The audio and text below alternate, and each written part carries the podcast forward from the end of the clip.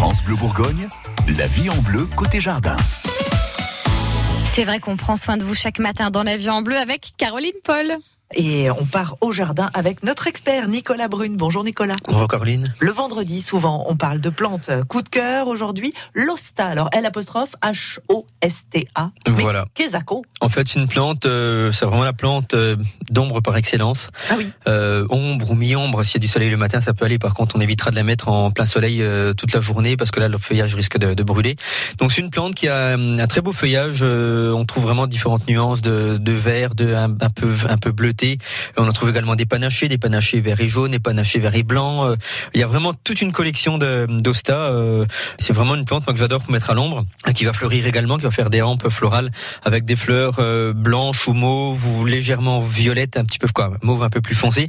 C'est vraiment une, une plante qui, qui va un petit peu éliminer les, les coins ombragés qui ont tendance un petit peu à être, à être sombres, qu'on a un petit peu tendance à abandonner parce que souvent, bah, oui, c'est ça. Bah, souvent, on se dit, bah, de toute façon, il y a rien qui va pousse. Donc, alors que ces plantes-là, ces plantes-là, quand on par exemple des, des, feuillages panachés ou des feuillages dorés, on apporte tout de suite un petit peu de, petit peu de lumière au, au coin.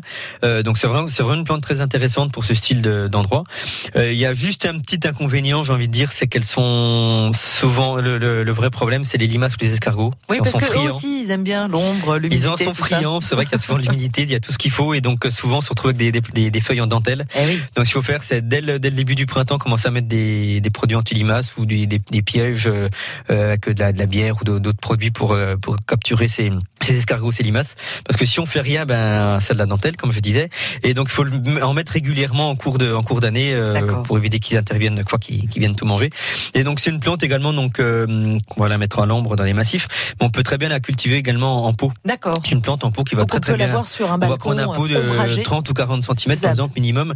On la met sur un balcon ou si on n'a pas si c'est un endroit ombragé, on n'a pas beaucoup de terre, et ben on va plutôt favoriser le, la, la, plantation en pot. Donc voilà, c'est une plante vraiment qui est très intéressante pour toutes ces situations un petit peu délicates où on ne sait jamais trop quoi mettre. À l'ombre, on mettra l'Osta et l'apostrophe H-O-S-T-A, une nouvelle plante, en tout cas pour ma part. Merci beaucoup, Nicolas. À bientôt. À bientôt. Au revoir. Et on vous retrouve dans quelques minutes, Caroline, pour parler homéopathie avec une pharmacienne dijonnaise.